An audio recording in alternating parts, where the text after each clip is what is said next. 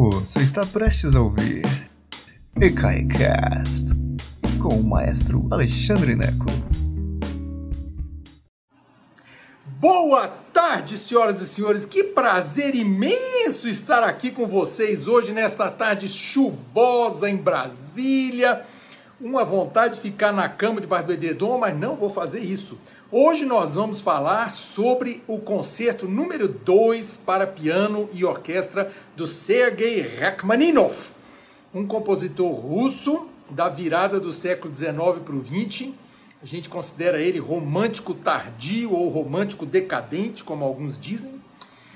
E essa peça, o concerto para piano número 2, é absolutamente maravilhosa e uma das peças mais populares, com certeza um dos concertos para piano mais populares do século 20, 21, ok? Aqui atualmente é um dos mais populares.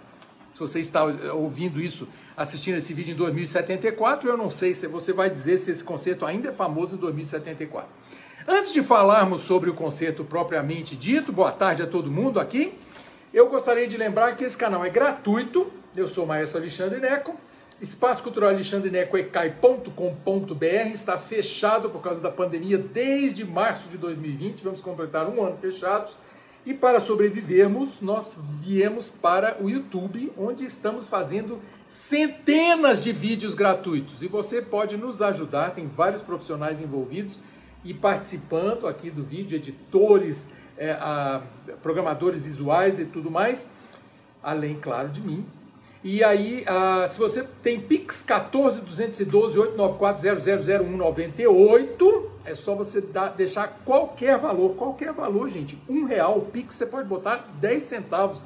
Vamos testar isso, né? Testa aí 10 centavos, 14 212 894 000198. Quando eu falo pouquinho, as pessoas acham que eu estou brincando. Estou não, gente. Eu preciso de um real de cada um que assistir esse vídeo e a gente dá conta, tá bom? Então é isso. Se você não tem dinheiro, eu não quero seu dinheiro. Eu quero que esse canal continue gratuito, porque a nossa ideia é exatamente fazer cultura acessível para esse Brasilzão carente de cultura. E se você não tem dinheiro, ajuda a gente a divulgar os vídeos, né? Manda para um, manda para um amigo, para uma amiga, manda para sua tia, fala assim: "Ó, oh, aqui, tia, tem esse maestro doido lá de Brasília, ele é divertido. Assiste esse vídeo aí, a senhora vai gostar, tá bom?" Então vamos lá. Sergei Rachmaninoff é um compositor russo é, que ele uh, nasceu em 1873, 1873, portanto ainda na era dos czares russos, né? E morreu em 1943 em Beverly Hills, na Califórnia, nos Estados Unidos. É, por que isso? Porque em 1917 aconteceu uma revolução lá na Rússia, aí você vai ler seus livros de história lá, e muita gente, inclusive Rachmaninoff, saiu correndo desesperado. O Rachmaninoff foi para os Estados Unidos, se estabeleceu em Nova York e mais tarde em Beverly Hills, né, na Califórnia. É, curiosamente, ele tinha 1,98m de altura. Eu nunca falo essas besteiras, mas eu achei divertido. 1,98m, gente, é o que nós aqui em Goiás chamamos de vara-pau, né? Desculpa aí, gente. Ele morreu também de melanoma, olha que coisa interessante. E recebeu a cidadania americana um mês antes de morrer, porque a burocracia é tão grande esse negócio. Eu morei nos Estados Unidos 15 anos, tive o meu green card.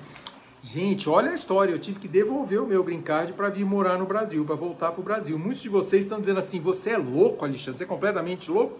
Devolvi, gente. Fui na embaixada americana com meu cartãozinho e devolvi. Mas foram vários anos até o meu green card sair. Mas é assim, né? O Brasil, como dizia Tom Jobim, o Brasil é uma merda, mas é bom, e os Estados Unidos é bom, mas é uma merda. Então, perdão pelo palavrão, mas é isso. Então eu vim morar no Brasil, que é uma merda, mas é bom, né? Vamos ver se a gente sobrevive. ai ai. Então o que mais? Sergei Rachmaninoff era um compositor, pianista, vi, pianista virtuoso e maestro. Ele era regente também. Muito interessante, grande parte das obras para piano dele, piano e orquestra, ele mesmo tocava, ele arrumava alguém para reger. Por exemplo, o concerto, esse concerto número 2 para piano e orquestra, é...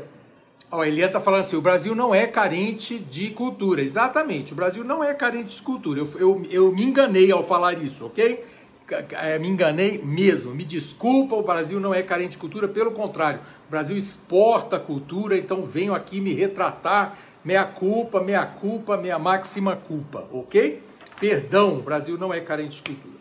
O Brasil é carente de vergonha na cara, né? É...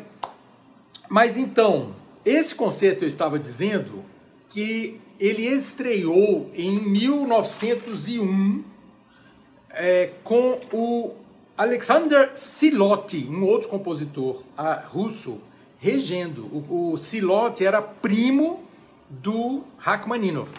O Rachmaninoff ao piano e o Siloty regendo esse concerto em 1900 e 1901. Por que, que eu falo 1900 e 1901? Ele primeiro testou os dois últimos movimentos, o segundo e o terceiro movimento, e depois, finalmente em 1901, ele terminou o concerto todo e estreou com ele mesmo ao piano. É interessante isso. A gente lembra, lembra que a música, o que a gente pensa hoje como música clássica, música erudita, música de compositores mortos, em algum momento foi música moderna, gente. Foi música presente. Não existia essa divisão de música clássica e música popular. O compositor ia para o palco defender sua música. Beethoven regia Beethoven, Mozart regia Mozart, Rachmaninoff tocava Rachmaninoff. Essa coisa da gente tocar música de, música de compositores mortos é um fenômeno do século XX, século XXI. Isso é fácil a gente entender quando a gente pensa em, em música popular. Né? Chico Buarque toca muita música do Chico Buarque, Gilberto Gil toca muita música do Gilberto Gil. Né? Os intérpretes é que to cantam e tocam música de outros compositores. Né? Mas assim, o, o Caetano Veloso pode cantar a música do Roberto Carlos? Pode e canta. É, mas o Caetano Veloso, a maioria das músicas do Caetano Veloso que ele vai cantar é dele mesmo. A mesma coisa acontecia com os compositores eruditos. Bar tocava bar, ok? Então isso é uma coisa importante para a gente entender a dinâmica e a sobrevivência desses compositores. Para a gente estar tá ouvindo Johann Sebastian Bach hoje, alguém teve que resgatá-lo, imprimir as obras novamente, novamente e manter Johann Sebastian Bach no circuito comercial para que chegasse até o século XXI. Então, são conquistas imensas, são conquistas gigantescas, ok? Que mais? Eu acho interessante duas, duas coisas ainda sobre o Rachmaninoff antes de falar sobre a peça especificamente. Primeira é que ele, ah, Rachmaninoff viveu na época de Tchaikovsky. Rachmaninoff era, era é, mais, mais, jovem do que Tchaikovsky. Né? Tchaikovsky morreu em 1893, quando Rachmaninoff tinha 20 anos.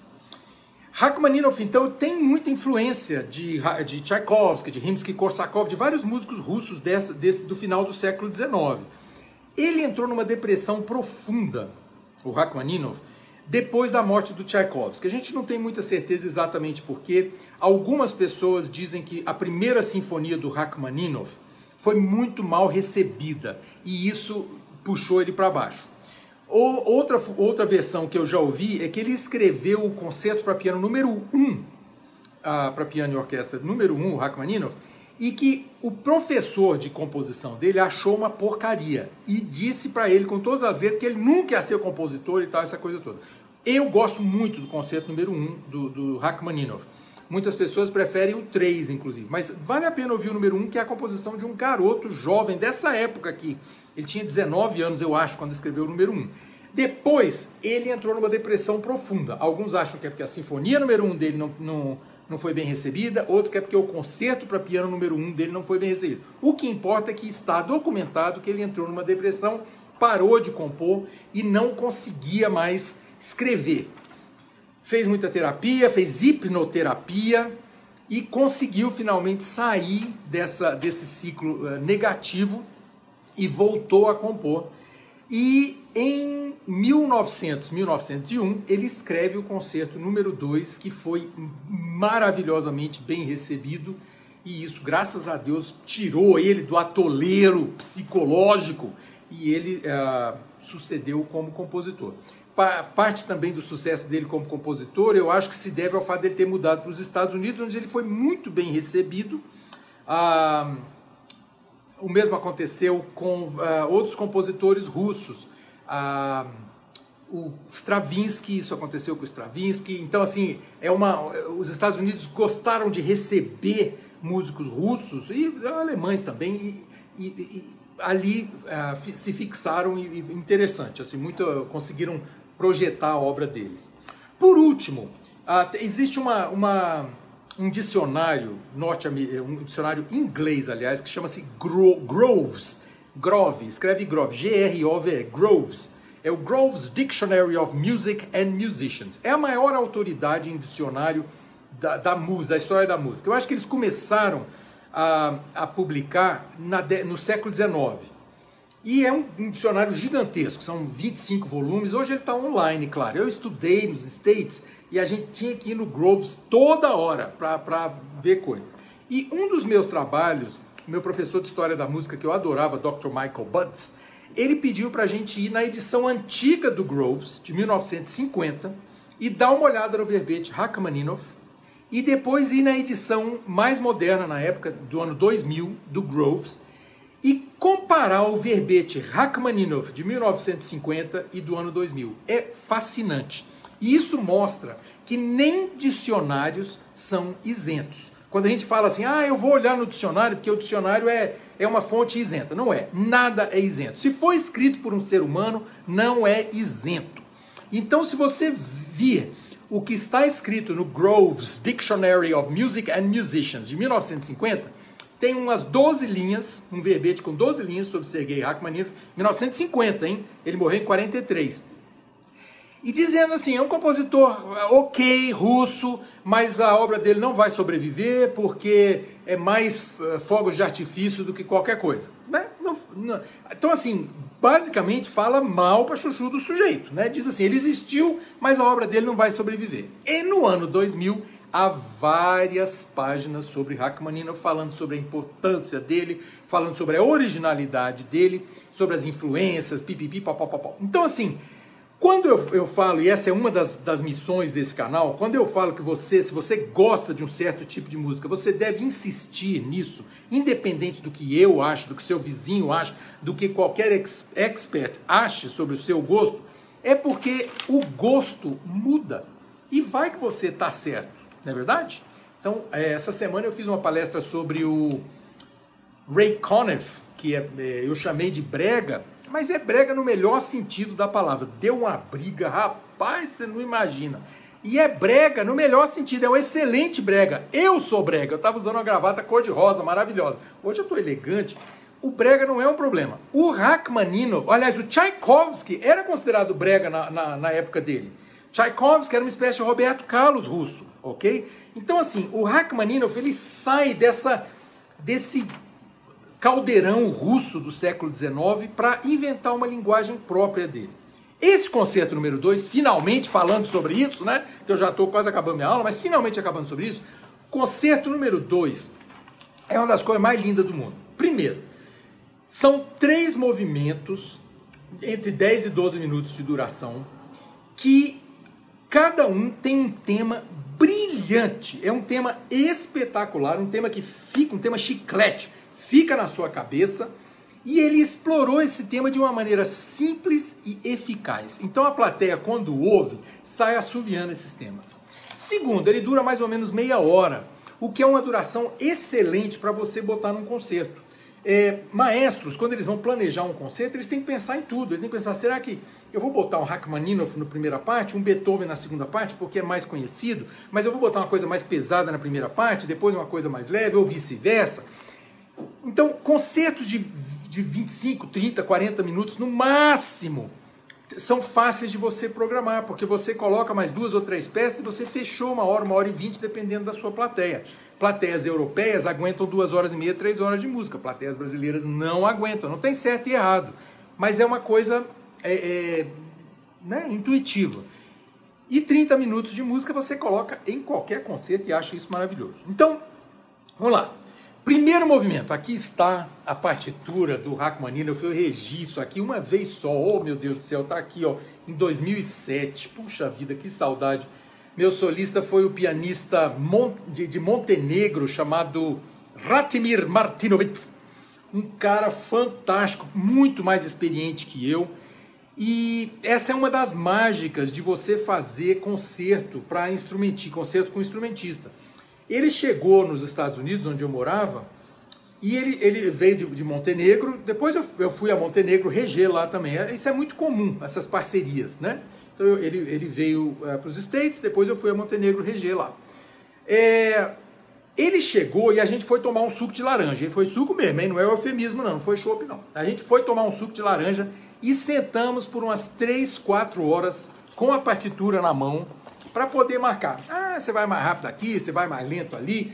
Eu queria que ele mandasse, porque eu queria, como ele era muito mais experiente que eu, muito melhor que eu, eu queria que ele me dissesse: não, maestro, segura aqui, segura, vai mais rápido aqui, me dá a entrada aqui, aqui eu sei bem, aqui e tal. Então eu adorei trabalhar com ele, adorei e foi, eu aprendi muito regendo essa essa peça. O primeiro movimento ele começa é aquela coisa brilhante. Ele, o, o, piano começa com pom pom pom pom, pom, pom, pom, pom, pom, pom, pom, pom, pom. Todas as cordas entram em uníssono. Da, ri, ra, ri, ra, ra, ri, ra, ra, la, ra, ri, ra, ra, ra, ri, ra, la, ra, ra, da,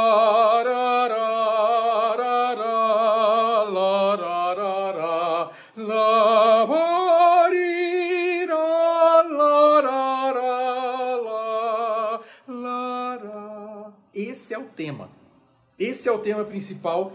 E basicamente, o primeiro movimento é tratar esse tema com carinho. Ele volta no final exatamente assim. Tan, tan, tan. Só que a primeira vez ele entrou com, os, com as cordas, a segunda vez ele volta com a orquestra inteirinha tocando esse tema é exatamente. Bem russo, a Leonora está falando aqui, bem russo, é bem russo mesmo, você sente a russianidade desse tema, bem russo mesmo, em tom menor, escuro, uma coisa assim, você sente assim, as estepes russas, né?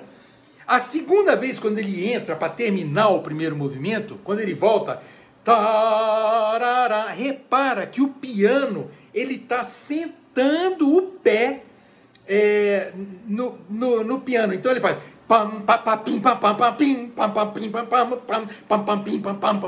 você vai ouvir esse poder do piano. E isso é que é legal. Quando o maestro está conversando com o instrumentista é quanto a gente consegue é, como que a orquestra não vai cobrir o piano, como que o piano precisa aparecer, mas ao mesmo tempo eu preciso de uma coisa intensa. Então, esse diálogo é que é muito bonito é, no, no, entre, entre maestro e a pianista. O primeiro movimento é, é basicamente a, a, exploração desse tema de uma maneira muito simples, é muito interessante. O segundo movimento, que está aqui para mim na página 48, um, é brilhante. E assim, ele, ele, ele começa com uma, uma pequena introdução uh, com as cordas e, e, os sopros, onde ele faz. É como se ele preparasse um colchão, sabe assim? É, ele está preparando para você deitar naquele colchão. Então ele bota o lençol, ele bota o edredom, bem perfumadinho, com alecrim, aquela, aquela caminha bem, bem perfumadinha. E aí o piano começa. Pom, pom, pom, pom, pim, pom, pom, pom, pom, pom, pom, e uma flauta entra. É, é brilhante a orquestração, porque uma flauta entra com o seguinte tema. Turururu,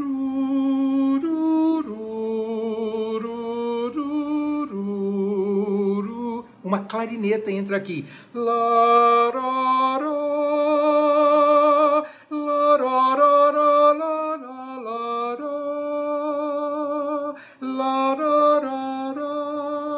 O piano.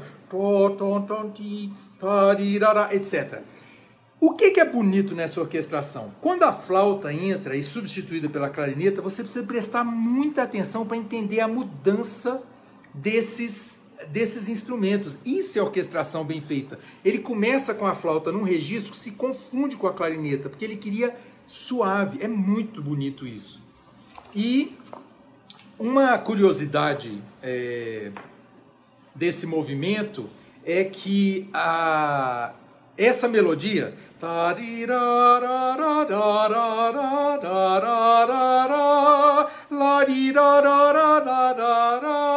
all by myself. essa música usa o conceito número 2, segundo movimento, como base. É muito legal isso.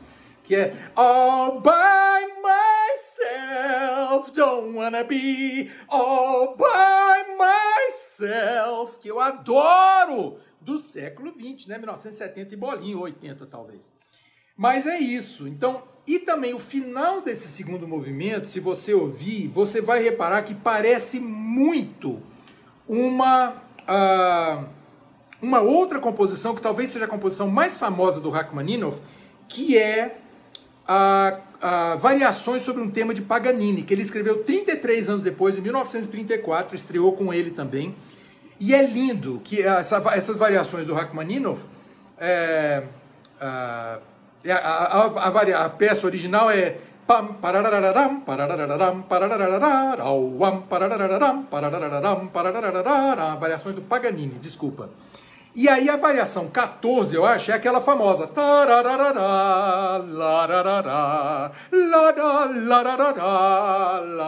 que é lindo, que é tema e variação. Isso é outra peça que é parecida com o final do segundo movimento. Eu quero que quando você ouça o segundo movimento do Rachmaninoff, você pense nessa peça, Variações sobre um tema de Paganini do grande, a, a Variações sobre o tema de Paganini composta por Rachmaninoff. E por último, tem o terceiro movimento, que é um escândalo. É um escândalo. É onde você tem, página 68 aqui para mim. O terceiro movimento, você tem a é o, o, piano virtuosístico, né? O Rachmaninoff, ele mesmo, era um virtuoso do piano. Quer dizer, o que, que é virtuoso? É aquele sujeito que precisa de 25 dedos para tocar aquela, a, a, fazer aqueles efeitos que ele consegue fazer. Liszt era um virtuoso, né? Paganini era um virtuoso do piano, ou virtuoso, virtuoso, tem, as duas formas estão corretas. Né? Hoje a gente tem o Itzhak Perlman, que é virtuoso do, do, do violino, a gente tem o Yo-Yo Ma, que é um virtuoso do violoncelo, e por aí vai, né? Você entende. São os top. Então, o terceiro movimento, o que eu gosto muito, primeiro, ele usa as violas. As violas são um, um, um, instrumento meio misterioso nas cordas, né? Você lembra que as cordas são violinos, violas, violoncelos e contrabaixo. O, o Rachmaninoff, desculpe, gosta muito das violas. Ele usa muito a viola como instrumento solista. A viola está entre o violino e o violoncelo. E ela tem uma cor mais escura, uma cor averudada. Não é um som tão brilhante quanto o do violino, mas é um som intenso no registro agudo. Então é interessante como ele usa as violas bastante como instrumento solista. Né? Usa os violinos também, mas usa bastante as violas e aqui no, no terceiro movimento especialmente. É... Aqui no terceiro movimento ele vai usar um tema que é, é espetacular. Assim, eu realmente e ele apresenta esse tema quatro vezes. É, deixa eu ver aqui se eu acho aqui para vocês. Ele apresenta o tema quatro vezes. E isso que eu quero que você pare para ouvir. Quando você for ouvir esse terceiro movimento, é, você presta atenção no seguinte tema. Primeiro, ele é apresentado pelas madeiras. O que é madeira? Flauta, boé, clarinete, fagote. As madeiras, então, eles, eles esse tema aqui. É,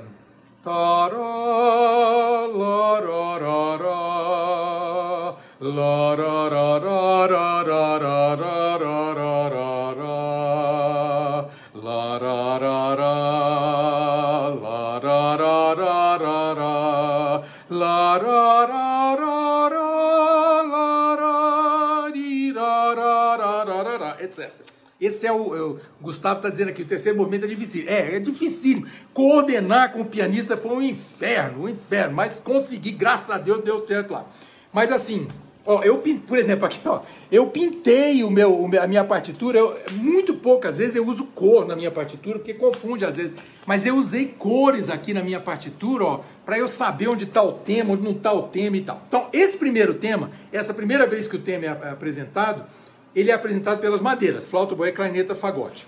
A segunda vez que ele volta, ele volta com as cordas. É, tarira, e eu pintei aqui de verde. Olha aqui, as cordas estão de verde aqui, ó. E olha aqui, a segunda vez ele bota a viola no tema. Tarararirará, lararará,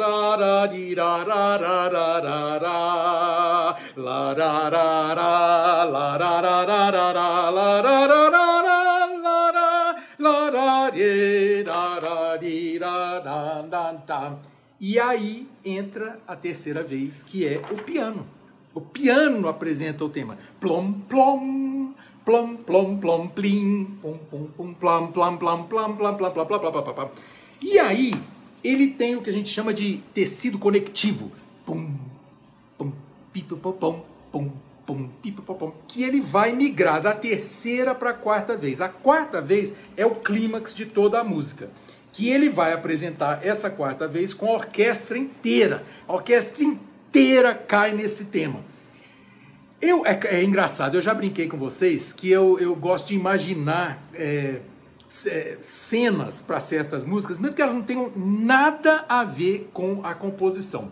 Nada a ver com a composição. E, é, e o que eu imagino para esse tema não tem nada a ver mesmo com a composição. Porque, como a Eleonora já disse aqui, é um, é um tema muito russo. Você sente a, assim, aquela coisa agro, agri, acro, acra, meu Deus, que raio que eu quero falar, aquela coisa eh, amarga, né, do, do inverno.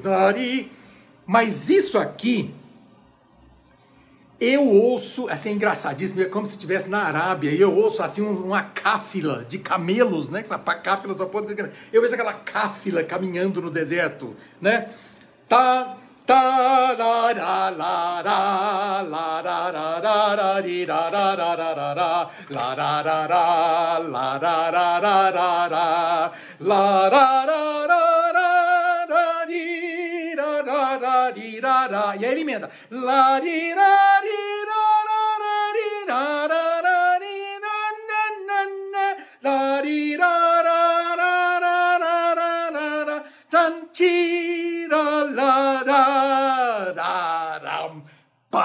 E aí entra o que a gente chama de coda, que é divertidíssimo. Coda em italiano é cauda, rabo, né? esqueci como é que fala, o rabo do vira-lata, que é uma coisa engraçadíssima. Ah, la coda del baster, bastardino, la coda del bastardino, ah, o rabo do vira-lata, coda del bastardino, é elegante, né? Mas a coda é o rabicho da música. Então, quando ele termina esse último tema, ta da da você vai ver que a música fica rapidíssima e ele tá levando para casa.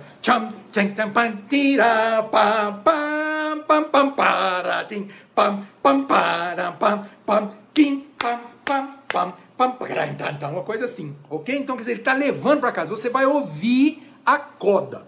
Então, resumindo toda essa história de hoje. Primeiro movimento, um tema, que é trabalhado e aparece uma vez no começo e outra vez no final do movimento.